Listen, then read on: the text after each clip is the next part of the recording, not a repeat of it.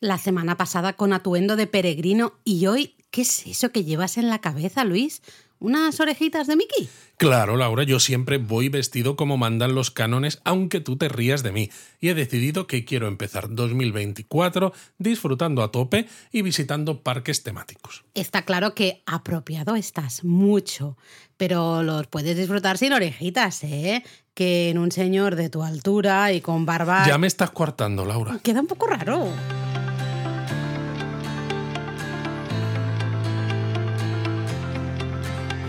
Bienvenidos a Japón a Fondo, El podcast sobre Japón de la mano de japonismo. patrocinado por Lexus. Experience Amazing. Pues sí, hoy vamos a hablar de las orejitas de Mickey. Exacto. Vamos a hablar de las orejitas de Mickey y vamos a volver a decir feliz año. Que ya lo dijimos, Ya lo en el dijimos, japonesamente hombre, ya. anterior. A ver, ¿cuándo se termina de decir feliz año? A ver, Ya está, Laura, una cosa es japonesamente y otra es Japón a fondo. Eso es cierto. Entonces es el primer Japón a fondo en el que podemos decir feliz año a los japonistas. Así De que, acuerdo. japonistas, feliz año. ¿Qué tal? A, a que Ome ya está dicho, venga, ya está, porque ya a finales de enero seguir diciendo feliz año. A mí me parece Pues a mí me resulta un poco extraño, ¿no? Pero bueno, vamos a hablar de las orejitas de Mickey, pero en plan un poquito más abierto, un poco más general, porque es verdad que uno de los temas que más interés genera, ¿no? Que más preguntas nos hacéis es justamente sobre los parques temáticos, los parques de atracciones. Bueno, vamos a tener que ir un poco rápido porque hay algunas cuantas cosas que, que mencionar y tampoco queremos que el episodio sea kilométrico. No, de hecho, podemos hacer hoy, si te parece, algo un poco más general, hablando, destacando alguno de los más Y en interesantes. el siguiente hacemos algo más coronel. no, eh, si hay algún parque específico que os llame mucho la atención o del que queráis que dediquemos un episodio ¿no? concreto, pues oye, lo podemos valorar y se puede hacer de, hemos estado en este parque temático, en ese parque de atracciones, podemos hablar de nuestra experiencia, de lo que más nos gustó, de las colas, lo que sea, pues se puede hacer, se puede valorar, se puede valorar. Ok, pero bueno, es eso, es que en Japón, aparte de parques de atracciones que tienen, por ejemplo, pues grandes montañas rusas, también hay parques temáticos, algunos incluso que son de temática histórica, parques acuáticos, otros de estilo europeo, no sé, es que en Japón hay mucho al final para disfrutar de, de este concepto de los parques temáticos. Y es verdad que hay gente que cuando viaja le gusta descubrir este tipo de, de lugares. Sí, una pregunta que nos hacéis muchísimo es, ¿merece la pena ir a Universal Studios Japan o merece la pena ir a Tokyo Disneyland? Bueno, si vamos a quitarnos esta pregunta Eh, de en medio. de para verdad, empezar. odio la pregunta merece la pena. Al final, ¿a ti te gustan los parques de atracciones? ¿Te gusta Disney? ¿Te gusta? ¿Qué te gusta? Al final, organizarse un viaje es justamente poder hacer el itinerario que tú quieres, ver las cosas que tú Claro, quieres. a mí, por ejemplo, me gustan mucho las montañas rusas, pero también me gusta Disney. Entonces, para mí, pues si alguna vez puedo, pues eh, me voy a un parque temático de Disney, pues yo estoy encantado, aunque sepa que hay colas, aunque a lo mejor la comida no vaya a ser la mejor del mundo, etcétera. Pero si a vosotros, por ejemplo, el tema de las colas os da un poco igual y el tema, por ejemplo, Disney, Nintendo, en el caso de Osaka o Harry Potter, pues también O decís... Ghibli, "Buah, todas estas me, cosas. me da absolutamente lo mismo, pues es que a lo mejor no es para vosotros, pero es que nadie mejor que vosotros para saber Exactamente. si esto, este tipo de lugares, con las condiciones que tienen además, claro, que sabemos eso, que que, hay que dedicarle un paquete, ¿no? el día casi entero, es. que va a ser cansado. Hay que dedicarle el día entero, cuesta un dinero, ya no Claro, solo la entrada, luego las cosas que compras ahí, que si luego necesitas o consideras que necesitas un express pass, un pase de estos, ¿no? Para saltarte las colas, toda la comida que vas a degustar ahí, todas estas cosas cuestan dinero. Viene con ¿no? ese, esas condiciones, es ese paquete. Entonces esto lo tenéis que decidir vosotros. Nosotros lo que podemos hacer es contaros lo que hay, cómo son nuestras experiencias y entonces es. ya con eso Cada uno. valoráis y Mm. decís, ah, vale, pues entonces me encaja. Por eso todos los contenidos que hay en japonismo en la web siempre están muy detallados, porque al final cada viajero es único. Si nos leyerais tres personas, pues seguramente os podríamos hacer recomendaciones muy personalizadas porque sabríamos quiénes sois cada uno de los tres. Claro. Pero como venís mucha gente a japonismo, y os damos las gracias por ello, al final es muy difícil poder personalizar y decir, no, para ti esto, para ti tal. Entonces tenemos que dar mucha información y darla con mucho detalle para que cada uno eh, elija en función de sus necesidades, de sus gustos y de sus preferencias, porque hay veces que dices, a mí me gusta Disney, pero para este viaje, por ejemplo, no me pues no lo considero, no me encaja porque quiero ver otras cosas. Totalmente. Y, y hay gente que dice, para mí ir a un parque temático, un parque de atracciones, es perder un día. ¿Cómo voy a perder un día? En, por ejemplo, que le puedo dedicar a Kioto o que le puedo dedicar a Tokio para ir a un parque temático. Totalmente mm, lícito, totalmente normal para otras personas, no es perder un día, es añadir una experiencia. Un, También están los que sois muy fans de los parques temáticos, porque en algunos casos, no tantos, pero en algunos casos nos habéis preguntado si dedicarle más de un día a un parque temático. En este caso, y teniendo en cuenta el tamaño de los parques temáticos que hay en Japón y el resto de cosas que hay, nosotros os recomendamos que si vais, le dediquéis un día en principio. Pero de nuevo. Pero también de nuevo depende de vosotros. Ahí está. Porque, por ejemplo, ahora vamos a hablar, ¿no? Yo creo que vamos a empezar por Tokio Disneyland y Tokio Disney Sea, que además están eh, a las afueras de la capital, que es el punto de entrada principal a Japón. Y es eso, realmente, eh, aunque ahora hablaremos un poco más de ello, hago un pequeño spoiler. No hay una entrada conjunta, con lo cual, si queréis ver los dos, pues tenéis que comprar entrada, una para Tokio Disneyland y otra para Tokio Disney Sea. Y entonces dices, pues a lo mejor le tengo que dedicar dos días, uno para cada uno. Pero claro, se te van dos días que tienes que quitar de ver cosas en Tokio. Eso es. Es que y ahí lo, tenéis que lo valora cada uno. Yo, por ejemplo, esto es una opinión personal, 100%, yo no lo haría y de hecho no lo hemos hecho. Hemos ido a Tokio Disneyland, hemos ido a Tokio Disney Sea, pero hemos ido en viajes diferentes. Eh, entonces dedicamos un día a Tokio Disneyland, lo disfrutamos muchísimo y en otro viaje hicimos Tokio Disney Sea, lo disfrutamos muchísimo y en otro viaje repetimos Tokio Disneyland y lo volvimos a disfrutar muchísimo y en otro viaje probablemente la, casa está encantada que te tiran ahí. eso era Disney Sea, eso era, Disney, Sea, pero probablemente repitamos Disney Sea porque pero ahí te subes tú. Que, que, además está el tema de eh, cuál te gusta más ¿no? Nos, estamos liando un poquito.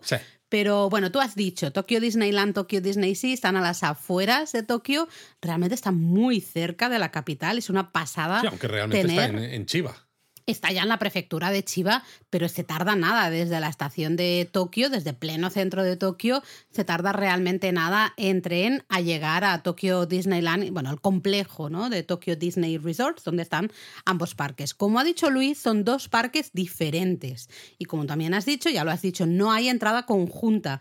Eh, entonces, los tenéis que entender como dos parques eh, casi independientes para, para, entendernos, ¿no? Entonces, de la misma manera que te planteas ir a Universal o ir a igual con Tokio Disneyland o Tokio Disney Sea, harías exactamente lo mismo. Sí, Tokio Disneyland, el, normal, eh, digamos, el, el, clásico. el clásico, ¿no? Lo inauguraron en 1983 y es más eso, un Tokio Disneyland eh, o sea, un Disneyland clásico. Con, su castillito. Sí, su castillito, etcétera. Es decir, que tú vas a ver y dices, vale, es lo que yo espero, es como un eh, Disneyland París, es como eh, Walt Disney World o lo que hay en California, etcétera. Bueno, y oye, que fue el primer parque Disney construido fuera de Estados Unidos. Eso, es interesante. También, Eso también, efectivamente. Más pequeñito, sí que es más pequeñito, podemos decirlo ya. Pero bueno, más pequeño que el de París, más pequeño que, algunos otros. Pero es lo que tú dices, es el clásico, ¿no? Entras, tienes ese, esa calle comercial de entrada y al final tienes el castillo. Con la estatua además de Walt con, Mickey, y esto no es muy mm. típico. Pero luego Tokyo Disney Sea se inauguró años más tarde, en 2001, y es curiosamente uno de los parques temáticos más visitados del mundo. Se supone que es un poquito más adulto, más mm. En el océano, al menos en un principio, porque luego, por ejemplo, hay una atracción de, de Toy Story, ¿no? Que, tiene siempre unas colas tremendas. Que nosotros no pudimos subirnos, nunca pudimos. Pero es eso, es más adulto, un poquito, ¿no? Pero al final, claro, como se ha ido expandiendo y Tokio Disneyland es relativamente pequeñito, pues al final se van poniendo atracciones donde se puede casi, ¿no? Técnicamente. la Ah, perdón. No, y lo que iba a decir es que es de los pocos sitios en el mundo donde hay un Tokio Disney Sea, donde existe este tipo de, de temáticas quizás, ¿no? Algunas atracciones, a lo mejor Toy Story las encuentras en otro lado, pero el estilo que encuentras en Tokyo Disney Sea, o sea, como tal, es bastante único. Claro, aquí no tenemos el castillo, el castillo está en Tokyo Disneyland. Eh, es un ambiente realmente diferente. A mí Tokyo Disney Sea, Tokyo Disneyland también. Eh, al final Disney sabe hacer estos parques temáticos, es una pasada. Ahora me estoy acordando de la serie esta de, Disney Plus, de Disney Plus, Disney Plus. de los Imagineers y de cómo, ¿no? La planificación también. las atracciones. De toda, cómo hacen las atracciones, los distintos espacios temáticos, ¿no? Dentro del parque, etcétera. Es una pasada. Tú cuando entras ahí está el nivel de detalle, de cuidado, de todo es impresionante, súper bonito. Pero yo personalmente creo que me voy a mojar, creo que visualmente me gusta más Disney sí que Disneyland. Claro, por eso te has mojado. Me he mojado porque era Disney sí. Y a ti, la pregunta que te quería hacer, ¿con ah. cuál te quedas? Si solo pudieras repetir uno, ¿cuál repetirías? No sé, yo creo que me iría a Tokio Disneyland a mí me gustan, me gustan ciertas cosas clásicas y me gusta pues el Space Mountain, me gusta el castillo, me gusta, no sé, me gustan estas cosas. Bueno, y pasear por el propio. Es que eh, esto también nos lo preguntáis mucho, ¿no? Decís, es que hay colas muy largas y a veces no te los piratas del Caribe. no te puedes subir a todas las atracciones. Es verdad. A veces sucede si vamos en época de alta ocupación, como a nosotros nos ha pasado muchas veces. Hemos ido en verano porque era cuando teníamos vacaciones. Una vez fuimos el 31 de diciembre porque era cuando nos encajaba. Em, hay muchísima gente a veces es simplemente bonito ir paseando. Exacto. Y poder, pues te compras unas palomitas de sabores aquí o allá. Uh, cuéntame esto de las palomitas de sabores. Bueno, allí en Tokio, pues es muy típico que tienes un montón de puestecitos en diversos puestos, tanto de Tokyo Disneyland como de Tokyo Disney Sea, donde te venden palomitas, ¿eh? que es un, un, snack que es muy estadounidense, pero con un guiño eh, japonés que le encantan las cosas de sabores, ¿no? Ya lo tenemos con mm. los, los Kit Kats, por ejemplo. Y entonces, claro, hay algunos sabores que pueden ser, eh, en algún caso hemos visto de chocolate con leche, ¿no? Y dices, qué ricas estas palomitas. Pero es que ha habido casos en los que hemos visto y probado palomitas de curry. De salsa de soja. De salsa de soja, cosas así. Y luego, las gambas al ajillo. Claro, tremendo, tremendo. O sea, una locura. Y claro, luego tienes los palomiteros. Los palomiteros. Los palomiteros que tienen las, que tienes las versiones normales que se pueden comprar más o menos siempre. Y luego tienes las ediciones limitadas que es una manera también de fomentar que sobre todo los japoneses, que son los que viven allí y pueden ir más a menudo, ¿no? Que nosotros que vamos de turismo, pues que vayan a menudo, porque dicen, oh, mira, me voy a comprar este palomitero que es, eh, es una edición limitada, porque normalmente tú pagas un precio por el... Como el bucket, ¿no? Sí, como la, la, ración de mm. palomitas, ¿no? Pero cuando tienes un palomitero, esa ración de palomitas te sale más barata porque digamos que el pago del el coste que tiene el rellenar el palomitero es más barato que comprar la ración normal. Bueno, porque no compras el recipiente de cartón. Claro, no compras el recipiente. Mm. Entonces, nosotros, por ejemplo, en casa tenemos un BB-8, el droide de las nuevas películas de Star Wars que dentro le puedes poner palomitas. Tenemos un. Eh, Buzz Lightyear. Un Buzz Lightyear, pero como los que salen en la primera en la segunda película cuando están en la en caja. La caja. En la caja todavía sin. digamos que el palomitero es la caja. Es la caja. Y tenemos el Buzz Lightyear, está justo, claro, lo que es dentro de la caja. claro, hemos visto cosas muy locas, que si un rayo McQueen, un no sé qué. Bueno, es que de, todo. muy peligroso porque, porque no haces más que comprar. No, además es que la tentación de comprar es tremenda. Y que cada uno se compre uno diferente. y luego te compras los gorros con Hablemos de esto, porque es una de las cosas que más sorprende también a la gente que visita Tokyo Disneyland y Tokyo Disney Sea. Es que tú cuando llegas te das cuenta, tú llegas normal, nosotros cuando vamos a los parques atracciones, lo que más intentas es ir con zapatillas cómodas. Exacto, porque al final eh, vas a estar mucho rato de pie. Eso, ropa más o menos cómoda y en todo caso un bolsito chiquitito, algo donde te puedas guardar el móvil, pero poco más, ¿no? Nosotros, ¿eh? Intento no llevar grandes cosas. En Japón no, en Japón hay una planificación importante. Importante. Eh, si vas con amigos, si vas en pareja, si vas en familia, tenemos que ir todos iguales. Hay una temática de vestuario, ¿no? De, de vestimenta igual. Hay o a veces puede ser coordinado, que los hombres vayan de, una manera y las mujeres de, otra. O del Pato Donald y, Daisy, ¿no? Eh, fijaros si es tanta la obsesión que tienen con visitar el parque vestidos, ¿no? En combinación, eh, que hasta muchos compran ah, las orejitas que tú decías, o camisetas, o lo que sea, en tiendas fuera del parque, antes de entrar en el parque, ¿no? Para ya ir preparados, pertrechados. Y si no, es lo primero que hacen, comprarse lo que sea, se van a cambiar, se cambian y ya vas tú con las orejitas de Mickey, yo con las orejitas de Minnie, tú con la camiseta de Mickey X, yo con la camiseta de Minnie X. Es que es monísimo. Eh, hay que ir, y, eso es una de las cosas que más llaman la atención, porque tú ves un montón de gente, un montón de grupos de amigos, de amigas, eh, familias, parejas, que van todos coordinados, van todos, entre comillas, iguales, ¿no? forma parte de, la experiencia. De la experiencia, eso es. Entonces, es verdad que cuando tú vas ahí, al principio ni te lo planteas, la primera vez que vas, te encuentras eso y como que te sientes, entre comillas, empujado a comprar. A comprar. Y claro, lo primero que haces es entrar por ese camino, ¿no? Lleno de tiendas encima eh, que te lleva a la parte es central. Es tremendo, es tremendo. Ahí es que es imposible o no sea, comprarte que ir con la tarjeta de crédito preparada en estos casos. Es ¿vale? horrible. ¿eh? Es horrible. Sí que hay que decir otra cosa que también eh, aplica al siguiente parque del que hablaremos, que será Universal Studios Japan, ¿no? por popularidad y demás. Y es que los espectáculos y cualquier cosa que suena en las atracciones está siempre en japonés, ¿vale? También nos lo han Mm. preguntado algún japonista que si hay versión en inglés. No, aquí no hay versión en inglés. Entonces, cuando estás, por ejemplo, en Piratas del Caribe y suenan cosas por megafonía que te cuentan un poco, que si la historia, que si los británicos con sus navíos y que están bombardeando, tal, es todo en japonés. O lo del crucero, O el las bromas. el eh, splash, no, eh, no. ¿cómo era? El cruise, no sé qué, no me el acuerdo. Jungle Cruise. El Jungle ¿no? Cruise. Que el Jungle Cruise es una atracción que es muy tranquila, pero que tiene fama porque se espera que la persona que, digamos, maneja ese barco cuente eh, chistes malos, es decir, parecidos a los que hago yo aquí en el podcast. Totalmente. ¿no? O lo que dirían en inglés dad jokes. Sí. Y claro, cuando tú estás allí en Japón, también lo hacen, pero claro, lo hacen en japonés y o sabes mucho japonés, porque claro, encima en japonés las bromas suelen tener que ver también con Los juegos de juegos palabras. de palabras o palabras homófonas Sí, y esto. Entonces, sí. claro, necesitas tener un nivel de japonés bastante. Eso más para mí es bien. el, entre comillas, punto negativo, porque ha habido alguna atracción que ha perdido fuerza.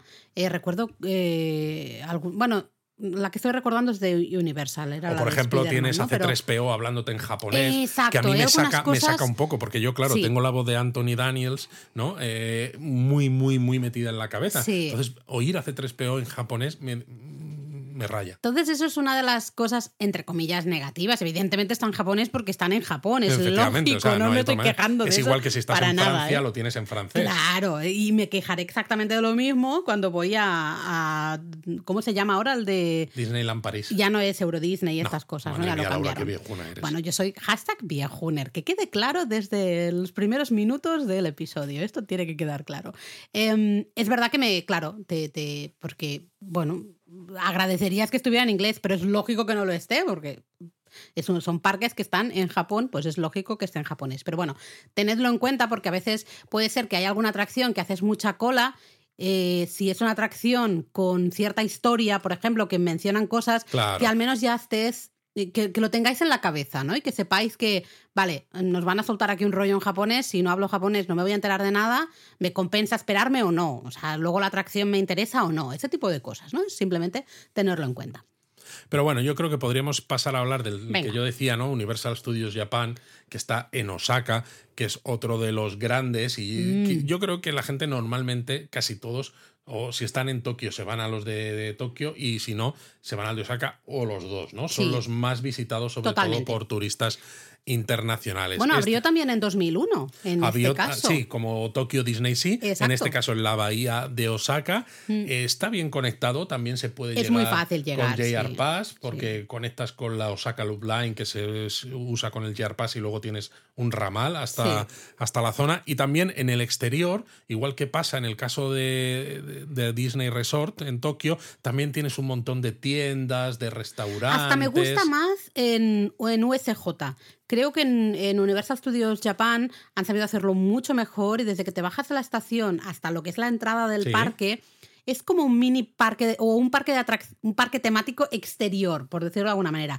Está mucho más bonito. Hay un montón de tiendas, un montón de restaurantes, un montón en el de Tokio cafeterías. tienes el Xpiar y este o no sé Sí, qué, que tienes un montón de tiendas también. Pero no sé. visualmente, no sé, por Bueno, qué, quizás. a mí me gusta más justo el acceso a Universal Studios, ¿no? Y, y básicamente lo, lo que hemos dicho de Tokio Disneyland y Disney Sea aplica un poco aquí también. La experiencia es muy parecida. La gente se compra parecida. muchísimo merchandising, Sí, van porque todos también además hay tiendas de merchandising antes de entrar, con lo cual puedes comprar, incluso si estás en Osaka y no vas a ir al parque, pero dices, me apetece comprarme merchandising de los Minions, por Por ejemplo, ejemplo. o de Nintendo, Sí. o de tal, pues vas a la tienda, te lo compras y te vuelves al centro de Osaka. Bueno, has mencionado Nintendo. Yo creo que ha habido dos momentos en los que este parque realmente Lo ha petado. lo ha petado, para hablar así un poco eh, más informal, que es cuando abrió la zona temática de Harry Potter, dedicado a Harry Potter,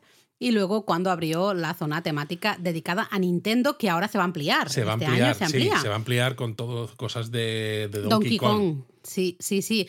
Eh, son dos grandes zonas temáticas para las cuales, para Harry Potter, cuando nosotros fuimos, por ejemplo, para Harry Potter todavía necesitábamos el ticket de hora para entrar. Exacto, porque era muy popular y entonces tenían que controlar cuánta gente accedía. Eso es. Eh, en la actualidad, en el momento que estamos grabando esto, en enero ¿no? de 2024, el Time Entry Ticket, el ticket de hora, solo lo están solicitando de momento para la zona de Nintendo, Super Nintendo World. Eh, estas cosas pueden cambiar. ¿Vale? Eh, tal como funciona USJ es en momentos que hay muchísima gente, previsión de mucha gente, si ellos consideran que hay mucho interés para una zona concreta, puede ser que pongan esta, este control de acceso. A ver, la zona de Nintendo va a seguir necesitando el control de acceso durante varios años todavía. Especialmente cuando ahora la cuando amplían, se va ¿no? a ampliar Total, y va a tener todavía otro extra de interés por parte Sí. de los visitantes. Sí. Entonces, eso está clarísimo. ¿Cómo funciona el, ah, este ticket ¿no? de hora? Lo podéis comprar, viene, digamos, adjunto a los Express Pass, porque en el caso de Universal Studios sí que podemos pagar para saltarnos la cola o acceder a sitios sin esperas. ¿no? Exacto, hay varios Express Pass eh, de, de cuatro atracciones. Los de van cambiando, siete- sí, sí. los van cambiando. Hay varios que son de cuatro, pero las atracciones que están incluidas son unas. En otro de cuatro, las atracciones son otras. Eso pero normalmente suelen incluir el, expre- el Express Pass, suelen incluir el ticket de hora para los sitios que lo necesitan, ¿no? Pues en este caso Super Nintendo, o si se diera el caso, yo que sé, porque por ejemplo Warner Bros. ha dicho que va a hacer una serie de televisión de Mm, Harry Potter Que puede ser que vuelva que y- puede ser que vuelva, ¿no? Una vez que se estrene, aunque a lo mejor le queda un año y medio, dos, yo qué sé. Sí. Pero cuando se estrene, si encima van a hacer una temporada cada año, no lo sé, pero algo así, pues imagínate, va a volver a haber que- un que vuelva a haber un boom tremendo, un boom. de- Entonces, quién sabe. Pero los Express Pass, eso, te incluyen el ticket de hora. ¿Cuál es el problema? Pues que son caros, claro. muy caros. Al Cuando el final, Express Pass, el, el- qué manía tengo con decir Sí, Express Pass. el ticket de hora. El ticket de hora técnicamente es gratuito. Técnicamente el ticket de hora, eh, tú lo antes lo conseguías en unas maquinitas en el parque. En la actualidad se han modernizado y lo consigues a través de la app de USJ. Cuando tú estás físicamente, física y moralmente, ¿no? Cuando tú estás Como decía chiquito. en esa- ahí está. Cuando tú estás en el parque, eh, puedes mm, conseguir, si lo necesi si hay ¿no? necesidad, puedes conseguir un ticket de hora a través de la app. Solo ¿Cuál es en el- el momento en el que estás ya en el parque. Pero ¿cuál es el problema? Por un lado es eso, que tienes que estar en el parque. ¿eh? No puedes decir, oh, ya he llegado a Japón, voy a ver si lo consigo. Lo voy No, a porque hay temas ¿no? Mm. de, eh, de posicionamiento, entonces si estás cerca, eh, si no estás cerca, no, lo, no te lo deja conseguir. Pero luego está que el número es limitado. Entonces, claro, si madrugas y te presentas en la zona del parque de Universal Studios Japan tempranito, pues tenemos japonistas que nos han contado que han podido conseguir el ticket de hora y lo han conseguido gratis. El problema es que hay otros que han hecho eso mismo y no lo han conseguido porque han ido en días en los que había más afluencia Muchísima y gente. quizás había gente que había madrugado todavía más que ellos. Y luego incluso alguna gente que lo ha conseguido gratis. Claro, estaban a lo mejor, nos han dicho, a las siete y media de la mañana en las puertas de Universal Studios para O intentar antes, conseguir. sí. ¿Cuál es el problema? Que en algunos casos nos han contado que les han dado el ticket de hora a las siete y media de la tarde ¿no? Casi a ultimísima hora que dices, del tengo parque. todo el día, Claro tengo que que, es una esperar paliza. todo el día. eh, luego a lo mejor es, hay gente que también se nos ha quejado, ¿no? Es que solo lo voy a ver de noche, yo también lo quiero ver de día. Te entiendo perfectamente. eh, Total, yo pero te es entiendo. cuando te lo pero dan. es lo que es. eh, Y, es. y sucede exactamente lo mismo si pagas Eh, bueno, el Express exacto. Pass, ¿eh? Te toca la hora que hay. Sí, exacto. Ellos te aseguran de que con el Express Pass tú tienes el ticket de hora, Pero no te la hora la a la hora. que te dan esa hora para entrar es Esa por es la la que que, es, ellas te lo den. Eh, entonces, bueno, yo creo que en la zona de Nintendo todavía, como tú decías, va a costar más con esa apertura. Que esto, mira, a mí sí que. Yo no soy muy de Mario, nunca he jugado mucho a Mario, pero en cambio Donkey Kong es mi infancia. O sea, yo. Donkey Kong jugué muchísimo de muy chiquitita, de muy pequeñita. Entonces, la zona de Donkey Kong a mí sí que me llama la atención. Ay, Dios mío, que no vamos a tener que ir. Ya lo estoy Mm, viendo. Me apetece, me apetece. Y yo personalmente disfruté muchísimo de la zona de Harry Potter, de, Sí, de sí, hombre, somos, somos Potterheads aquí. Somos Potterheads y es una pasada. Realmente parece que estás en ese otro universo, ¿no? En ese mundo de Harry Potter, eh, ese Hogsmeade, eh, la parte, el castillo de Hogwarts, maravilloso, entramos dentro.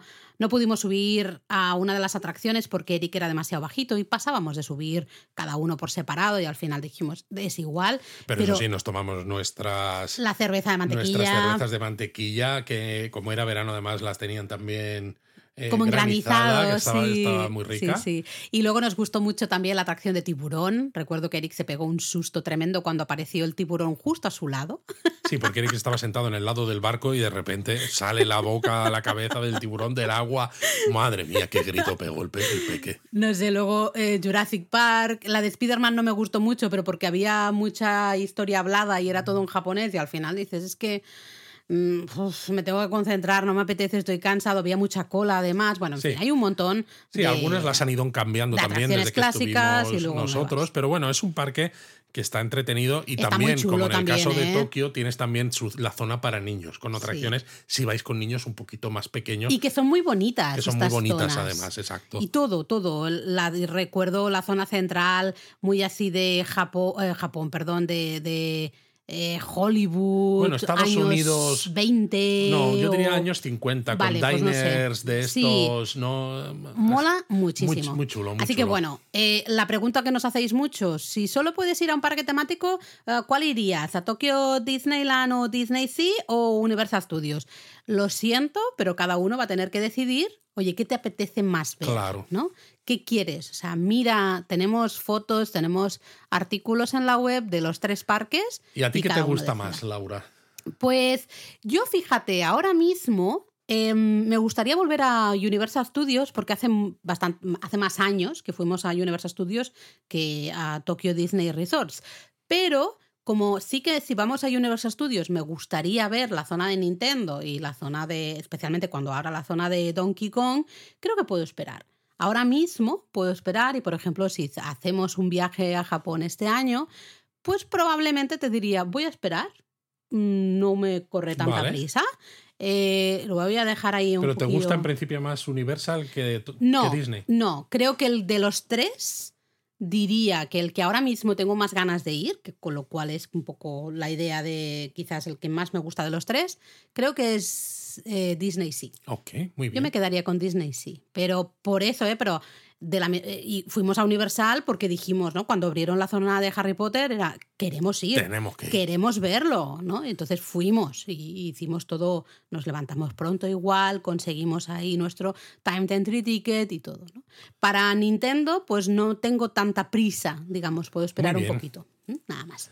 Y bueno, Bueno. eso, recordad que los espectáculos aquí y cualquier cosa que sea hablada, como has dicho tú con lo de Spider-Man, es también en japonés, Todo ¿vale? japonés, eso sí, lógico y normal, pero Lógico lo repetimos normal, por pero para que no os llaméis a engaño. Exacto. Eh, hemos hablado de estos tres parques temáticos, tienen atracciones, pero realmente es más lo que decíamos también, la propia experiencia de pasear por el parque, disfrutar del ambiente, disfrutar de cómo, hasta de cómo están decoradas eh, las salas donde estás haciendo cola para subirte a la atracción. ¿no? A veces eso es casi más importante que la propia atracción en sí.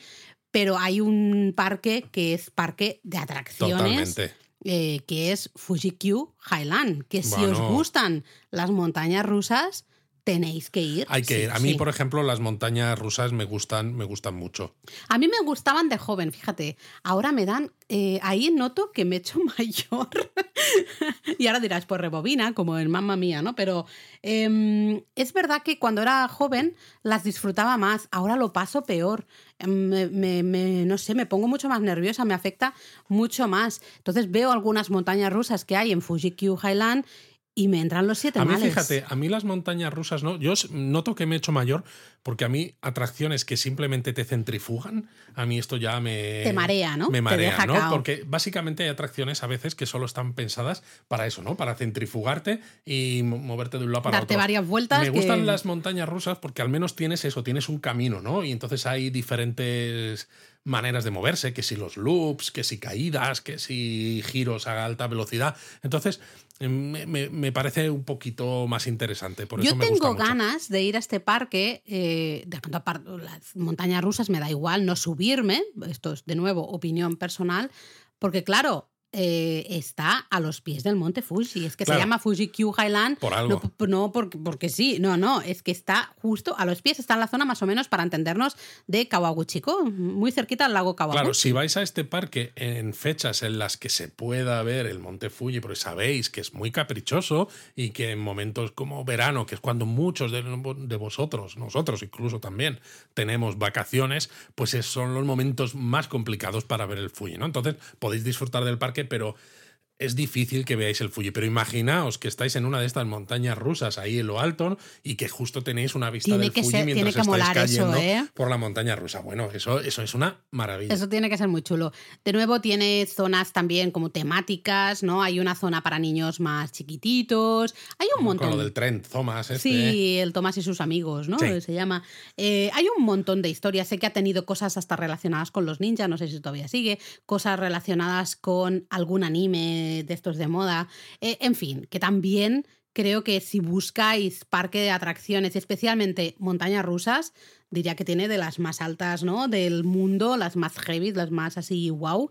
Eh, así que Bueno, habría que comparar con los Six Flags, estos de Estados Unidos y demás, que son también famosos. Claro, no lo sé, no soy Pero tan. vamos, que sí que son eh, montañas rusas potentes, si os gusta este tipo de atracciones. Pero nos estamos liando mogollón, mogollón. y tenemos que hablar de un nuevo parque temático, entre comillas, pero sí, que, Que también está ahora mismo abrió y lo petó. y lo petó y sigue estando petado. Y sigue petándolo, que es evidentemente el parque Ghibli, que, aquí a las afueras de Nagoya. eh, efectivamente, no confundir con el Museo Ghibli que está en Mitaka a las afueras de Tokio. ¿Vale? Ambos son de estudio, de estudio Ghibli, pero el parque es, eh, bueno, está construido en los terrenos, en parte de los terrenos de lo que era el parque de la Expo de Aichi y sabéis, si nos habéis escuchado ya en algunos otros episodios o si habéis leído nuestra web, que allí se construyó eh, la casa de Satsuki y Mei, las niñas protagonistas de mi vecino Totoro. Y justo aprovecharon esta casa de Satsuki y Mei para integrarla dentro de lo que es el entorno del parque Ghibli. Entonces el parque Ghibli ahora, claro, son muchas más zonas. Son cinco zonas. Cinco zonas con muchas más cosas, pero esta casa de Satsuki Mei ahora es parte del parque Ghibli. Nosotros no hemos estado porque, sinceramente, de nuevo, y esto es muy personal, yo de nuevo dije, puedo esperar. Puedo esperar a que baje un poquito la locura, que sea fácil comprar entradas. Fácil, me refiero a que no me tenga que levantar a la una de la madrugada o a las cinco de la madrugada o no sé qué hora Sí, porque es. esto es lo que hay que hacer ahora mismo. Y Eh, también que me, que me dejen comprar entradas para todas las zonas. Para todo, porque hasta hace poco tenías que ir comprando para cada una de las zonas y puede ser que entonces ya te encontrabas que para una zona ya no había tickets, para otra sí. A o, mí, o te encontrabas que si eras inter- eh, un comprador internacional solo te dejaban comprar tickets para una para zona. dos zonas. Y pa- si eras si comprabas desde Japón, te dejaban comprar para, resto, todas. Y dices, pero, pero tío, esto. Entonces yo estas cosas, ahí noto que uf, a mí cada vez me da más pereza esto. Y, y esto lo hemos hablado tú y yo, ¿no? Fuera de micros, digamos, en, otros, en otras ocasiones. fuera del pase de micro. y hemos dicho, oye, pues lo vamos, ya lo haremos. Ya lo ¿Tenemos haremos. ganas de, de ir al Parque Ghibli? Sí, porque hemos visto fotos, especialmente en la zona del almacén. Exacto. ah, que es donde se encontraba la antigua piscina. Esto era la piscina cubierta, Sí. eh, de, que estaba justo en este parque conmemorativo ¿no? de la Expo de Aichi. Pues eso se ha convertido en ese gran almacén Ghibli. Eso tiene una pinta maravillosa, tiene que estar súper bonito. tenemos artículos sobre el Parque Ghibli usando imágenes oficiales de- Mm, claro. de la- del propio estudio Ghibli, por si queréis haceros una idea de cómo es, de qué zonas son y de cómo es el proceso de compra de entradas ahora mismo que lo tenemos explicado en con la los web. enlaces oficiales Con y enlaces toda la oficiales. pesca. Eh, si sois japonistas, nos estáis escuchando y habéis estado en el parque Ghibli, contadnos, ¿qué tal? Claro, Eh, contadnos en los comentarios, ¿qué tal? Comentarios tanto en iVoox como en, En otros- Spotify también, en ¿no? Ya Spotify se pueden dejan dejar comentarios. y si no en Discord tenemos un Discord de Japón de japonismo donde hay un montón de japonistas que hablan de todos los temas habidos y por haber Hay un, de hecho, tenemos un canal específico para el podcast, para hablar de temas de podcast, así que estáis todos invitados a compartir un poco vuestra experiencia. Eh, no sé cómo vamos de tiempo, Luis, mal me dirás, bueno probablemente. tú sigue tú sigue Pero- hablando ya te cortaré si no Otro, ya que estamos en Nagoya, pues mira, si sois un poquito frikis como aquí mi querido Luisete, pues en Nagoya hay otro parque temático interesante. hombre claro Legoland Japan Legoland Japan. que no hay que confundir con los Lego Discovery Center Exacto. vale Lego Discovery Center, tenemos uno en Odaiba, en. Tokio. Que son más pequeñitos, Mm. eh, solo puedes entrar si vas con niños. O sea, si vas dos adultos, aunque sean muy friki, seas una FOL, que AFOL es el acrónimo de Adult Fan of Lego, es decir, yo. eh, Es decir, yo. No te dejan, no te dejan a pasar. Vol en el diccionario y hay una foto de Luis. Entonces, los Legoland Japan, eh, pues como el que hay, en- hay uno en Alemania, hay otro en Windsor, ¿no? Eh, A las afueras de Londres, hay, hay varios por. por-. Oye, Legoland estuvimos en Billund, nosotros. en Billund, el de Billund, claro, ¿no? Que es la, ciudad donde está la sede de Lego. Que Además, sí, eh, eh, dejadme que haga aquí, estoy aquí escondiéndome de Luis, voy a hacer aquí un inciso, un paréntesis, un Kit Kat de matcha, eh, para decir que sí, nos fuimos a Billund, eh, que curiosamente hay un vuelo directo desde Málaga, Málaga Billund, y diréis, ¿pero dónde está Billund? No se sabe, porque básicamente son dos calles o una plaza, está ahí el, el museo, por decirlo de está la manera. casa de Lego, la Lego Exacto, House. la Lego House, la casa de Lego. eh, está un- el parque Legoland, está un parque acuático también. Y poco más. Las oficinas de Lego y tres casas. No hay nada más. O sea, nada. Había tres restaurantes y un bar. Nada más.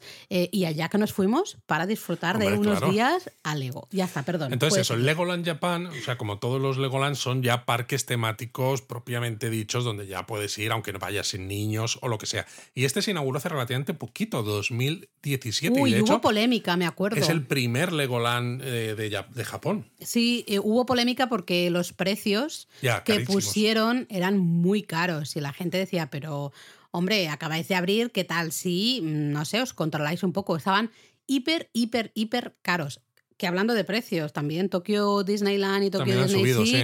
han subido bastante los precios. La cosa se empieza a poner un poco Exacto. complicada. Pero Y- bueno, ¿qué es esto del Legoland? Bueno, pues al final es un parque temático con diversas zonas, igual que el resto de parques temáticos. Lo único que aquí todo pues está hecho con. como si estuviera hecho con piezas de Lego Eso es. a lo grande, ¿no? Y minifigs así enormes, y- pero minifigs minifigs. que ya no son tan mini, pero que son macrofigs. eh, y pues zonas, por ejemplo, de Ninjago, que a los niños les gusta mucho. Mm. O la del cosas castillo, de Duplo. de, de- el, el clásico, el, el castillo clásico de Lego, ¿te acuerdas Sí, que de entrabas? medieval y Eso, esto. medieval, que no me salía. Sí, y sí, luego pues tienes también la zona de reproducciones en miniatura, que por Ah, ejemplo en el Legoland. Discovery Center de Odaiba pues tienes unas reproducciones de edificios de Tokio y de la propia Odaiba, y, pero aquí en el Legoland Japan que hay a las afueras de Nagoya pues tienes pues todo Japón, ¿no? Pues que si la estación de Tokio con Lego, el templo, el Kiyomisudera de Kioto con Lego, ¿no? Mm. Todo así, entonces es muy muy muy chulo.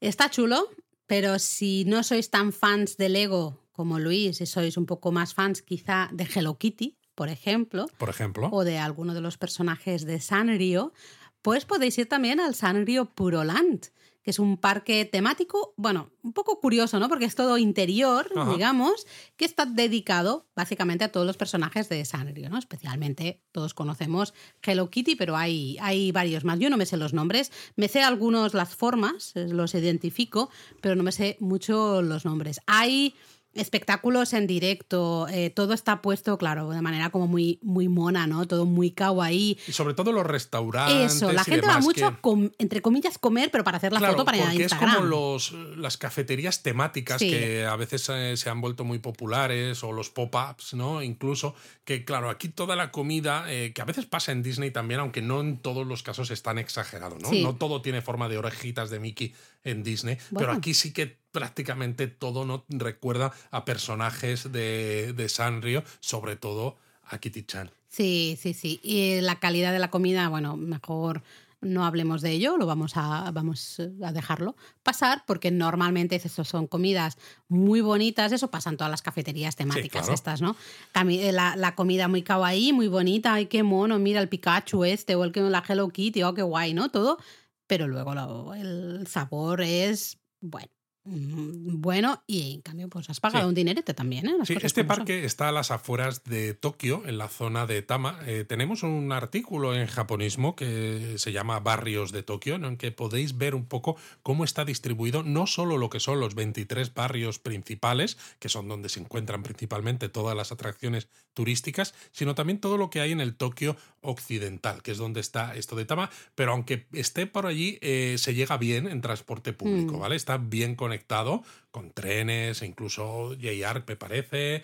O sea, que no os preocupéis por eso si os apetece. Y claro, al, ser interior cubierto, pues si tenéis un día de lluvia, pues algunos que, bueno, vais en verano, eh, a finales de junio, ¿no? Que todavía no se ha ido el Tsuyu, o mediados de julio, que a veces encontráis días así de lluvia, pues dices, oye, pues no sé muy bien qué hacer, ¿no? Eh, Necesito una alternativa eh, con la que pueda mm, estar un día haciendo cosas, pasármelo bien y que encima me da igual si está lloviendo o no. Pues bueno, Y mira, pues otra alternativa para días de lluvia, mm, si además decís, es que a mí Hello Kitty no, yo soy un poco más de Transformers o de, yo qué sé, Sonic, ¿te acuerdas del el, el videojuego este de Sonic? de o- Sega, sí. Sí, pues podéis ir, por ejemplo, a Tokyo Joypolis, que también es un parque temático y como de atrac- mini atracciones, digamos, interior. No está en Odaiba, así que bueno, sí, pues en también este os puede caso es parecido al Legoland Discovery Center porque está dentro ¿no? de un Mm. edificio, de un centro comercial que hay ahí en Odoabi, entonces es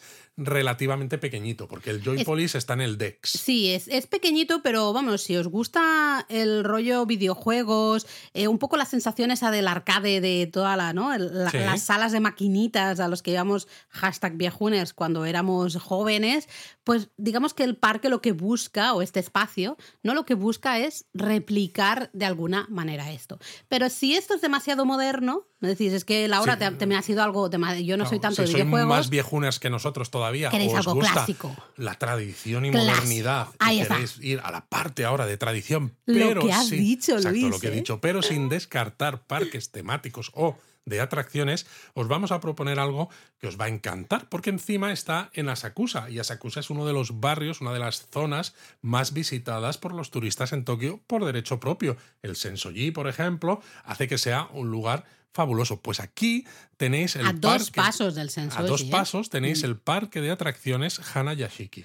Es Eh, pequeñito, muy pequeñito, eh, se considera el parque de atracciones más antiguo de Japón porque supuestamente se construyó en 1853. supuestamente no, se construyó en Sí, 1853. Lo que pasa es que cuando se inauguró era un jardín botánico. Ya, ¿no? ya. Y luego le fueron añadiendo atracciones. En eh, 1872, sí, exacto. y Y, la montaña ya- rusa es del año 1953. exacto. Es decir, que bueno, ya sabéis, estas cosas pero que es hacen la montaña rusa más antigua de Japón. Vale, pero que los japoneses eso saben hacerlo muy bien, Sí, que pillan el primer año que encuentran y aunque eso fuera un jardín botánico y no tuviera ni una atracción, ya no, es el parque de atracciones más antiguo de Japón. Pero bueno, aún así, sí, pero no. aún pero así ya estamos viendo que es un sitio Sí, bueno. sí, es un sitio clásico, de hecho tiene atracciones hiperclásicas, muy nostálgicas. El ambiente es muy nostálgico, muy de antaño todo. Hay gente que va pues en esas citas, ¿no? La, la cita y se van a Hanayashiki a subirse a la pequeña Bueno, atracción. Es que además la montaña rusa, por ejemplo, la última vez que la vi, ¿no? Los coches de, que circulan me recordaban a la montaña rusa del parque de atracciones de Madrid de Claro. cuando yo era pequeño, Claro. no como las modernas que son como, pues, bueno, que, parecen cualquier cosa casi menos una montaña rusa, ¿no? Sí, sí, sí. Entonces, bueno, eh, mola porque estás en Asakusa, estás al lado del templo Sensoji, muy fácilmente accesible. No os esperéis eso, grandes atracciones, guau, no sé qué. Y no os esperéis no, no. tampoco un parque de atracciones como los que hemos dicho al principio, eh, los que pasar todo el día, porque es eso, es pequeñito y a lo mejor te montas en dos, tres Dos cosas cositas y sales en 45 minutos. Pero digamos está. que el ambiente es como muy, no sé. Tiene mucho es- encanto. Es amable, exacto, es bonito. Tiene mucho encanto y sobre todo cuando no lo conoces eh, sorprende. Y estoy seguro de que si a mucha gente que ha, que ha viajado a Japón Mm. le decimos que hay un parque de atracciones encima tan clásico, tan tradicional, Mm. en, en pleno eh, Asakusa, se van a sorprender porque es posible que, incluso aunque hayan pasado por delante de la entrada, que no se hayan fijado. Sí, y también os puede sorprender si os decimos que en Japón hay varios parques temáticos dedicados a las aguas termales, que eso a lo mejor eh, la gente alucina un poco, ¿no? El primero no está exclusivamente dedicado a las aguas termales, pero por tamaño yo creo que merece la pena mencionarlo, que es Nagashima Spa Land. Ya, bueno, el nombre ya nos deja claro, ¿no? Spa Land. Realmente es un parque de atracciones, tiene un montón de montañas rusa- rusas. Creo que la última vez que lo miré tenían 12 atracciones. 12 montañas rusas. moa. Sí. Tiene una eh, noria de una 90 noria, metros. Exactamente, ¿no? Y luego tiene un parque acuático también con muchas piscinas, toboganes y estas cosas. Y luego una zona dedicada a justamente el las aguas termales, ¿no? Eh, tiene 16 fuentes de aguas termales, 16 aguas, por decirlo de alguna manera, diferentes eh, y puedes disfrutar un poco de, de la- toda la experiencia. Muchos japoneses van a pasar casi el fin de semana, ¿no? Digamos, di- disfrutan de las atracciones, disfrutan luego a lo mejor también del parque acuático, disfrutan de la zona de onsen, ¿no? De aguas termales y luego hasta hay un jardín botánico, ¿no? Depende de la época a la que vamos, podemos disfrutar de, de ciertas flores o una iluminación preciosa justo en la época navideña. Es decir, que puedes hacer el pack completo y es fantástico. Totalmente. Y si queréis algo parecido, eh, pero en Hakone, Bueno, por ejemplo. parecido entre comillas, más ¿por qué friki, no? ¿eh? Más friki, sí. Pues os podemos recomendar uno en Hakone. ¿Por qué Hakone además? Porque Hakone es una de esas excursiones muy típicas desde Tokio. Y Hakone tiene el Kowakien eh, Yunesun. Yu- El Yunezun, eso es. ¿eh? no es exactamente un parque de atracciones, no es tampoco un parque temático, eh, es más Bueno. bien eso, una zona dedicada a las aguas termales, pero tiene una particularidad que estoy seguro de que a muchos japonistas, que yo sé que sois muy pudorosos, os va a Mm. gustar. Y es que aquí podemos ir en traje de No, baño. podemos- no, hay que ir en traje Hay de que baño. ir, sí, sí, no, no, no, no, hay que ir en traje de baño. ¿Por qué? Porque tienen como muchas zonas temáticas, ¿no? Tienen una piscina con vino tinto, tienen otra piscina, ya no me acuerdo, ¿no? Otra una de, de chocolate, café, de creo. chocolate. De, de café, exacto. Eh, entonces, hay muchísima gente. Ya sabéis que Hakone es un destino también para las parejitas, ¿no? Eh, Quieres ir a salir de Tokio, pasar un fin de semana comiendo comida deliciosa en un ryokan, disfrutando del onsen, paseando la naturaleza pero es un buen lugar para también disfrutar de las aguas termales, un puntito diferente porque lo podéis hacer primero los dos juntos, Sobre todo es eso. eh, y bueno, pues, con ese puntito friki, ¿no? De ves esas tinajas, ¿no? Eh, como esas piscinas de eso, de vino, de café, de chocolate. A mí me daría mucho asco, lo sí. siento. Pero bueno, ahí, ahí está. Tiene también piscina con toboganes, con, yo qué sé, chorros. Hay un montón de historias, ¿no? Es un, como un spa barra onsen temático extraño, parque temático dedicado, ¿no? A, a las aguas muy extraño. Pues que, oye, ya que estáis en Jacones y tenéis tiempo, pues os puede interesar. Exacto. Si nos queremos ir a otra zona un poco alejada, eh, os podemos recomendar Rusutsu Resort Uf, en te, Hokkaido. te me estás yendo lejos, ¿eh? Es- Sí, sí, porque es una zona famosa por sus pistas de esquí, porque además eso hay muchos hoteles alrededor, campo de golf y tal, pero es que además hay un parque de atracciones también. Mm. Entonces, pues Sí. bueno, puede, puede si estar estáis bien. por la zona de Hokkaido, especialmente momentos de esquí, pues podéis, si un día decís, mira, yo ya estoy cansado de tanto esquiar, a mí me interesa otra cosa, pues bueno, puede ser una buena alternativa. Sí, porque ¿no? también hay montañas rusas, hay tirolinas, Tirolinas, trenecitos, karts, eh, de todo. bueno, varias cosas, ¿no? Entonces es una mezcla curiosona, porque lo de ir a hacer a, a esquiar ¿no? Pues si te gustan los deportes de invierno, lo, yo creo que la gente lo tiene más o menos claro qué zonas son en Japón las populares, pero lo que a lo mejor no tienen en mente es que en una de esas en Hokkaido, aparte del esquí y aparte del relax, luego en el hotel, que si los En el onsen y tal, pues es que tienes también atracciones. Total. Luego podríamos estar un buen rato mm, hablando de eh, parques temáticos que nos permiten viajar al pasado, ¿no? Porque hay varios lugares en, en Japón. Evidentemente tú estás andando por Kioto, por ejemplo, ¿no? En, en distritos de conservación histórica o estás yendo eh, ciudades como Aizu Wakamatsu, por ejemplo, o hasta la zona de Asakusa que decíamos antes, ¿no? O hasta Kawagoe, ¿no? O sea, hay un montón Pero bueno, los de japoneses lugares. son conscientes de que su pasado, porque ellos mismos lo han utilizado para vender, ¿no?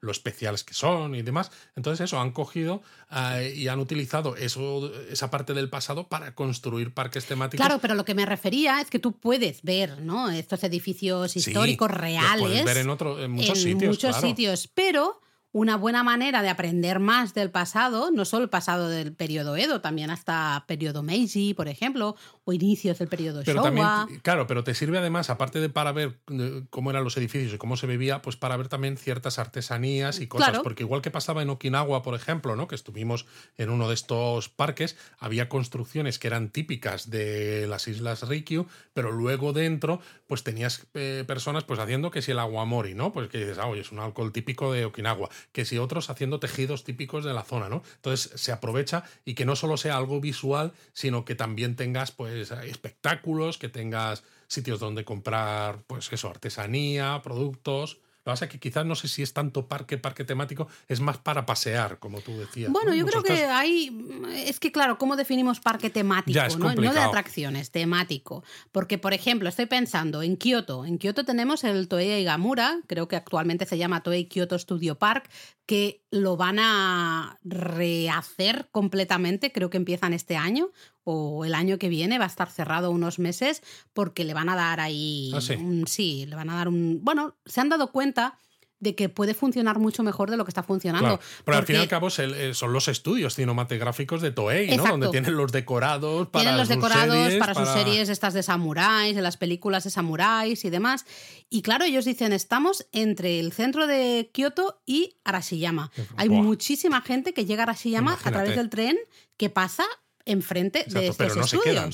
Yo estuve hace muchos años, mm, en el año 2000 estuve en estos estudios y a mí me gustó mucho, yo me lo pasé muy bien. Bueno, te puedes disfrazar de geisha, de samurái. Hay un montón de espectáculos. Pero es eso, o sea, no se siente tanto como un parque temático donde tengas atracciones. Sí, pero cuando pasamos ahora, acuérdate que había cosas del bicho este que te gusta, del De de Evangelion. Evangelion, eso. Sí, pero había una cosita pequeña. Claro, pero creo que quieren expandir un poco más. Claro, lógico. Porque es eso. Eh, ostras, Para estás en Kioto, una de las ciudades gente. más turísticas que hay en todo Japón. Hay un montón de gente moviéndose en esa dirección, yendo a Arashiyama.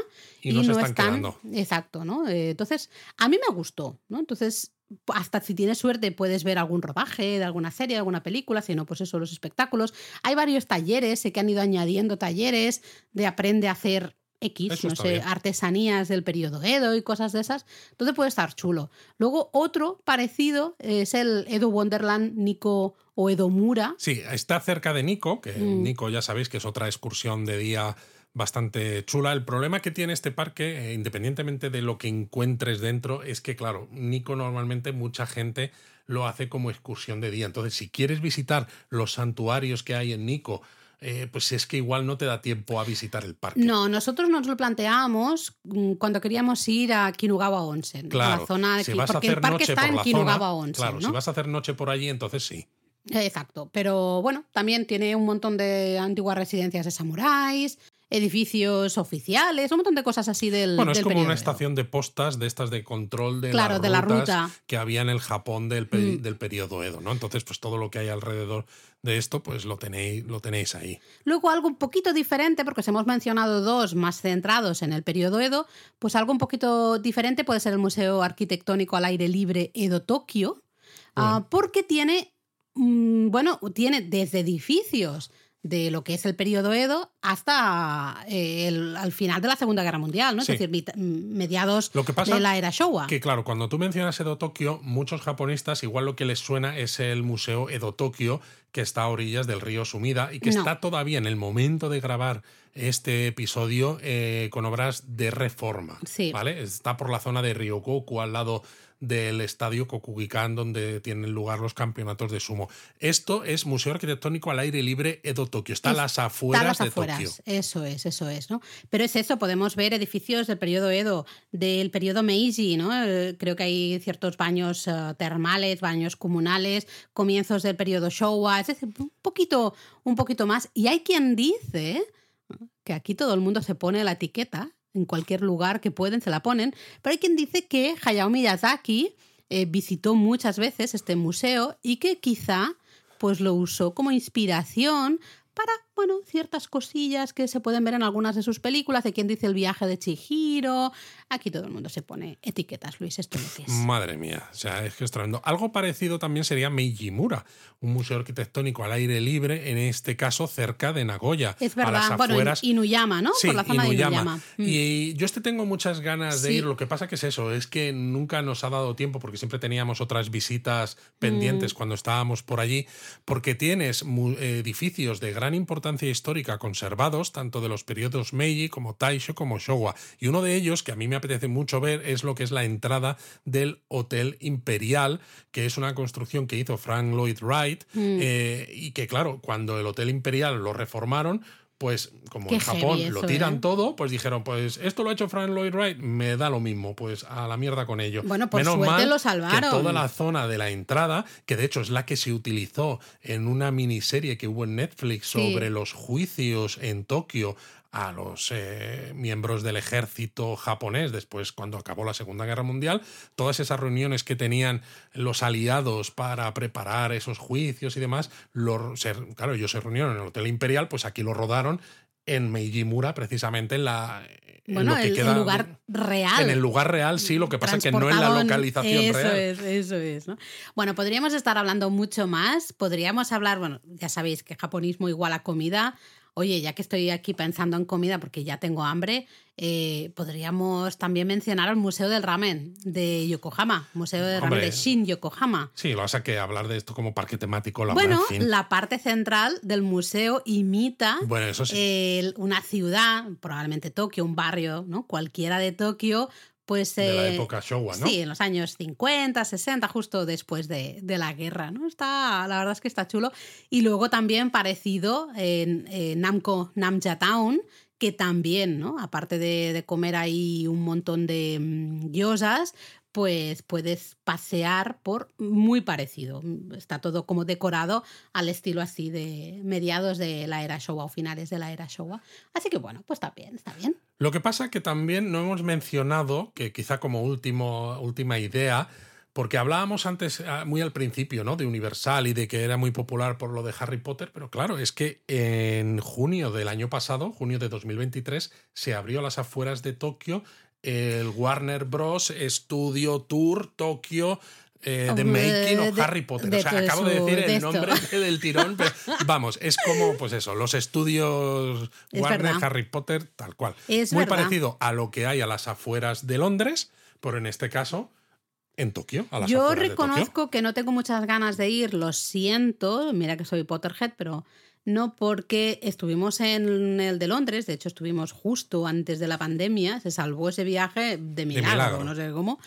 Eh, lo disfrutamos muchísimo, pasamos todo el día realmente ahí en los estudios, eh, le sacamos partido a la entrada, pero al máximo. ¿eh? Eh, y claro, pienso, será muy parecido, evidentemente, tiene que serlo. Al final es, yo creo que es más o menos como una copia, ¿no? Luego habrá Exacto, cosillas diferentes sets, específicas ¿no? Pues de- japonesas, exacto. Pero claro, evidentemente, como de- decíamos al inicio, estará todo en japonés. Y pff, con lo que disfrutamos leyendo, ¿no? De cosas que había Sobre todo es eso, porque claro, hay un montón de explicaciones de un montón de cosas. No sé si estarán ambos idiomas, eh, no tengo ni idea, pero sinceramente como el de Londres está más cerquita, más fácil. Al ¿no? menos para final, nosotros. Ir, claro, eh, un fin de semana te plantas en Londres y puedes ir a los estudios y, y ya está. ¿no? Entonces, de momento no me llama mucho la atención porque bueno, no lo habría- veo tan diferente. No, pero había que mencionarlo. Es verdad, es verdad. Y bueno, podríamos estar aquí mucho más, pero es que Luis, si no, no nos da tiempo para... Japonismo Mini. Madre mía, para ser el primer Japón a fondo, tela marinera, ¿eh? Tela marinera. Em, ¿Qué contamos en este japonismo mini? Bueno, tenemos que empezar con noticias, bueno, no muy buenas, de hecho muy malas, que es ese inicio, sí, perdón, pero no, creo que hay que mencionarlo, ese inicio de año terrible que tuvo Japón con ese terremoto uh, en la zona de Ishikawa, se sintió por todo Japón y ha afectado especialmente a la península de Noto y especialmente la ciudad de Wajima, una ciudad que nosotros visitamos en octubre de 2019, uno de los últimos viajes a Japón antes de la pandemia. Y es una pena porque en su calle principal, si recordáis el artículo que tenemos en la web, se hacía el mercado, el mercadillo matutino, mm. donde la gente ponía sus puestecillos y vendía pues bueno, pues productos que cultivaban en sus huertos o, u otras cosas.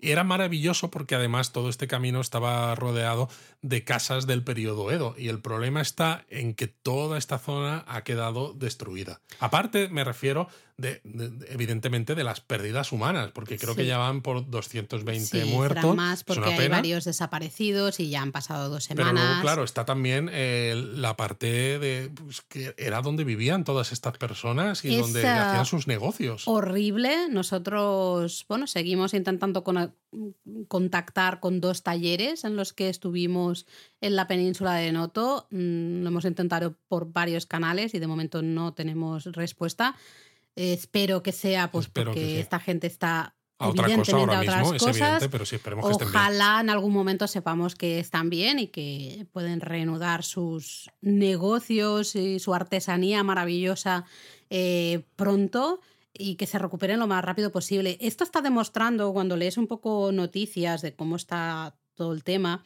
creo que demuestra que cuando sucede algo tan grave como este terremoto y los incendios que ha habido posteriores y demás, eh, cuando sucede en una zona un poco más rural, creo que todavía hay mucho trabajo por hacer en Está habiendo bastantes críticas en Japón hacia los servicios de emergencias y de restauración un poco, ¿no? De, están tardando mucho. Están tardando mucho. las zonas en las que, los lugares en los que están reubicando ¿no? de forma temporal a la gente que ha perdido sus casas, parece ser que las condiciones son bastante, ¿no? exacto, son bastante penosas. Eh, y claro, no encaja con la idea que mm. muchos de nosotros a veces tenemos sobre Japón y sobre cómo gestionan las emergencias en Japón. Porque yo recuerdo cuando hubo el terremoto en 2011, toda la gente compartía luego, ¿no? En internet, oh, mira, han pasado solo dos semanas y ya han reconstruido esta carretera. Mm. Esto solo pasa en Japón y demás, ¿no? Pero claro, es que ahora está siendo lo contrario. Está siendo bastante lento. No, y hasta mucha gente hablaba de, fíjate, en Tokio, la gente eh, durmiendo en las estaciones de, de, metro, ah, repartieron, ¿no? Colchonetitas, agua para todo el mundo porque la gente no podía llegar a sus casas.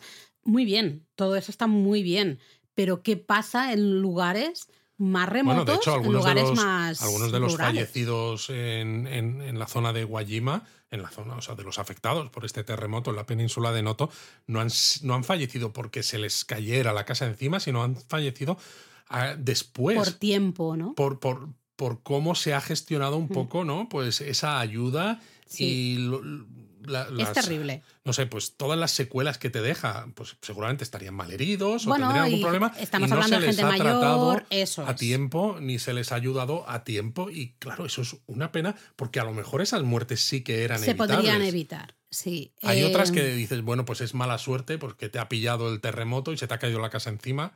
¿Qué le vamos a hacer? ¿no? no se puede hacer otra cosa. Es terrible. Pero en estos casos. Casa, el incendio, porque todo eso también. Es que es horrible. Así que bueno, mm, realmente esperamos que reciban las ayudas. Eh, estuve mirando para hacer donación en nombre de, de hecho, de japonismo de la comunidad a través de Cruz Roja. Cuesta bastante en la, en la web oficial, está todo en japonés. Eh, y por cierto, de todas maneras, sí que nos gustaría también decir que eh, nos ha parecido bastante lamentable y penoso que haya habido creadores de contenido a veces y personas que hayan utilizado lo que ha ocurrido para darse promoción de, oh, mira, aquí está mi foto cuando yo estuve en, en Bueno, eso oh, qué pena, qué pena me da esta gente. Es como, no, tú lo que quieres es que se vea que tú has eso estado ha pasado en muchas ocasiones. Y, jolines, es que em, ha pasado muchas utilizar, ocasiones. es utilizar una situación muy grave y una situación Es terrible horrible, para mucha gente. terrible. Para, para darte promoción a ti mismo, porque dices, oh, ahora la gente va a estar buscando Guayima. Pues mira, yo he estado en Guayima. Mm, Es terrible. Eh, yo solo espero mm, que se recuperen rápido, que reciban las ayudas económicas, las ayudas humanas que necesiten también para tratar a toda esa gente desplazada ahora mismo. Sí. Eh, no sé, que se recupere lo más rápido posible para que los vecinos puedan volver a la normalidad, porque eso también psicológicamente es muy importante, ¿no? Si todo está hecho un desastre, cuanto más tarde, eh, más mm, pe- peor estarás tú mentalmente. Y bueno, a ver si podemos saber algo de, de esos talleres. Comentaba justamente hace un par de días con un japonista que tenía planeado ir a, a Wajima y justamente quería hacer los mismos talleres que habíamos hecho nosotros y demás en verano. Ah, de momento, claro. ahora dije, mismo bueno, no, no, no es el momento no para se- hacerlo, ¿eh? No, no se puede. Ahora mismo, además, no se sabe mucho más, ¿no? No. Está la situación como está. Eh, es bueno, Sí, déjalo ahí. En todo caso, quítalo esperaría- del itinerario y en todo caso siempre lo puedes volver a meter Exacto. si en verano. y, en el momento en el que esté recuperado, pues lo iremos contando también, porque a Porque lo van a necesitar Porque van a necesitar eso, que, que vayamos. Porque es y zonas que, ya son poco claro, turísticas Claro. eh, y encima sucede esto, claro, estamos hablando de zonas de una artesanía brutal, los lacados, eh, esos lacados luego tratados, ¿no? decorados con, con oro, es una de las grandes artesanías de Japón y bueno, pues hay muchísimos talleres que han quedado totalmente destruidos y, y, bueno, pues van a necesitar ¿no? del apoyo también turístico, ¿por qué no?, en un futuro. Em, yo, claro, luego estaba pensando, hicimos el último episodio de 2023, era de los Echiriori. Sí. Y claro, bromeamos un poco, entre comillas, el bromear, porque no es bromear, pero hablamos de justamente que todos los años siempre hay fallecidos por la ingesta de mochi, ¿no? Esa sopita de los Sony con los pastelitos de mochi, pues todos los años hay eh, problemas, hay personas fallecidas porque pues, se les atraganta ahí el mochi y se mueren. Sinceramente, no, en este inicio de año no me ha apetecido buscar el número de personas fallecidas. Mm, ya, en todo caso, en otro momento podemos hablar de ello porque, no sé, ya, sí, no, ya, no, no. ya suficiente, ¿no? Sí, ha tenido suficiente. un inicio de año demasiado duro como para, para hablar de, de eso. Sí, más luego lo que pasó en Janeda también. Sí, sí, sí, pero bueno, por suerte no, no murió nadie, ¿no? no hubo- bueno, los de los guardacostas. Bueno, sí, los Que pobres. esos iban precisamente a Guayima Es verdad. a dar ayuda. Es verdad, pero bueno, ese avión con más de 300 personas era, Sí. ¿no? 340 y pico, me parece, personas y salieron todos. Es Totalmente.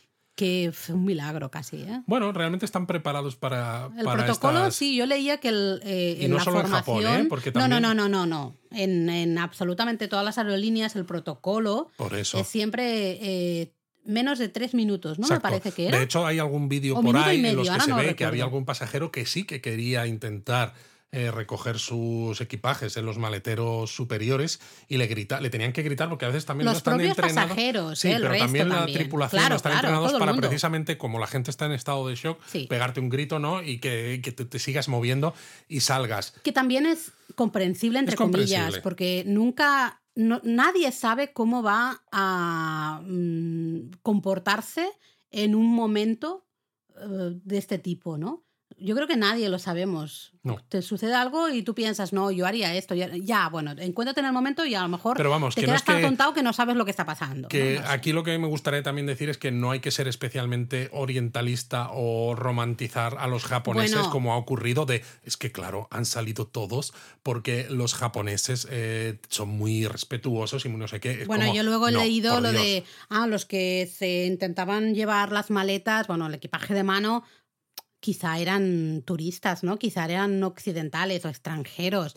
Mira, no, esto no va de si es Exacto. japonés o eres extranjero. Esto va, pues depende de, uno, de qué tipo de persona seas y dos, de cómo estés reaccionando, que a lo mejor Bueno, estás tan ido de la olla que no sabes lo que está que soy pasando. yo, ¿no? Y que ya estás en tierra y dices, vale, yo creo que parece que ya hemos pasado el peligro, ¿no? Aunque a lo mejor no sea cierto, pero como ya estás en tierra, dices, el avión no se ha caído, ¿no? Ya, ya estoy, ¿no? Solo tengo que salir. Y claro, llevo una mochila con un montón de miles de euros en equipo fotográfico. Es como, déjame sacarla, ¿no? No puedes, Pues claro, claro. ¿no? tienes que pensar, no Pero puedo. Tengo es que a lo que me refiero, que no sé nadie sabe, hasta que no se encuentra en una Claro, situación hasta que no te así, encuentras en una situación no así. sabes cómo vas a reaccionar. Y creo que en muchas ocasiones la gente hace cosas sin darse cuenta de lo que está haciendo. Sí, que total. luego, a lo mejor, cuando está ¿no? en la sala de espera y se ha dado cuenta de lo que ha pasado y demás, pues dice, seré gilipollas, ¿no? O seré mm, lo que sea, no sé.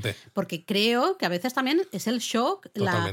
¿no? la cosa de hostia, hostia, hostia, hostia. Y, y- Lo que no tengo muy claro es que no he leído mucho más allá ¿no? de por qué pasó. Está claro que ha tenido que ser algún tipo de fallo humano, Sí. porque no puede haber dos aviones en una misma pista a la vez, ¿no? Uno que vaya a despegar y otro que esté aterrizando. O ¿Alguien bien en o la todos? torre de control, o bien alguien en la, en la avioneta, ¿no? Entiendo Sí, que el sé que van a cambiar grande, algunos no, protocolos, pero- como suele pasar siempre. Cuando hay un Bueno, accidente, siempre se aprovecha para ver por qué ha fallado. Bueno, entonces mejoras los protocolos para Sí. que no vuelva a pasar, ¿no? Pero dices, bueno, es una pena que se tengan que mejorar precisamente porque haya situaciones así en las que, pues bueno, ha habido varias personas que han perdido la vida. Bueno, este japonismo mini no me está gustando. No, no me está gustando Ah, nada, ¿eh? No me gusta empezar así, pero bueno, ya sabéis que aprovechamos para hablar de noticias o temas de un poco de actualidad, ciertas cosas, y teníamos que, teníamos que Había, hablar de esto, ¿no?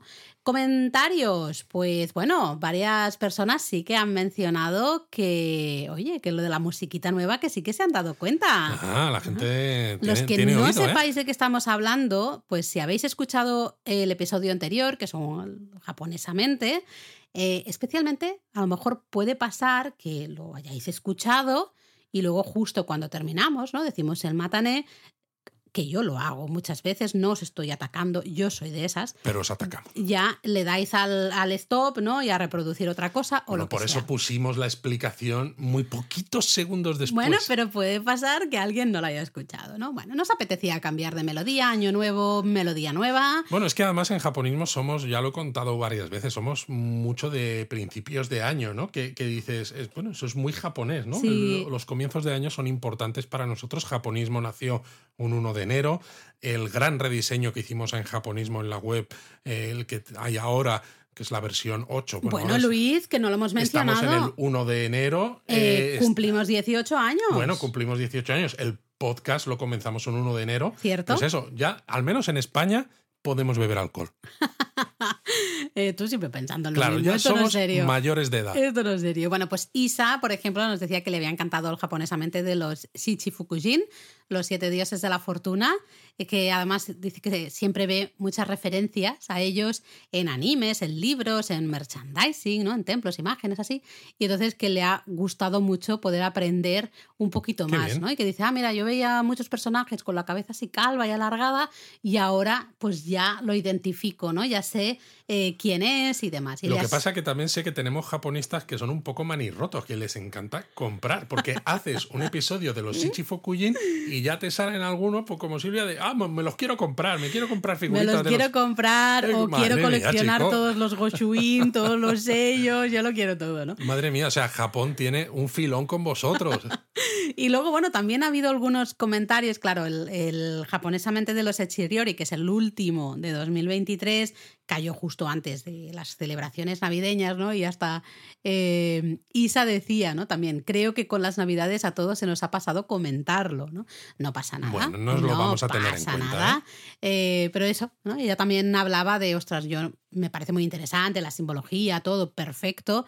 Dice, pero hombre, siendo en invierno y demás, a lo mejor algo calentito te Entraría un poco más. mejor, bueno, por ¿no? eso tienen la, la sopa, el ozoni, Claro. que es la parte calentica, ¿no? Exacto. Y bueno, ya que estamos a comienzos de año, yo sí que os diría que si conocéis gente, que amigos, familiares que quieran viajar a Japón, pues recomendadles japonismo. Nos hacéis un favor muy grande, ya sea la web, ya ¿Y este sea product el placement podcast. que acabas de hacer aquí ahora? No, bueno, porque claro, estamos hablando de comienzos de año y digo, oye, si el podcast es una de estas cosas que comenzamos a- en un principio de año y creo que está funcionando bien, que a mucha gente le gusta, le Sí. ayuda, le, eh, le acompaña ¿no? en esos ratos que siempre pensábamos, ¿no? Cuando vas a trabajar, cuando estás en el gimnasio. Cuando estás limpiando, Cuando estás haciendo la comida, que sí. es cuando yo escucho podcast, Cosas por así. ejemplo. Entonces, bueno, si conocéis gente, pues pasadles recomendadnos. japonismo. Bueno, estamos ahora grabando esto. Ah, no, iba a decir, estamos en Fitur. No, Fitur es la semana que viene. Exacto. Que sí, me sí. lío. Vamos a estar en Fitur. La Feria Internacional de Turismo que se celebra en Madrid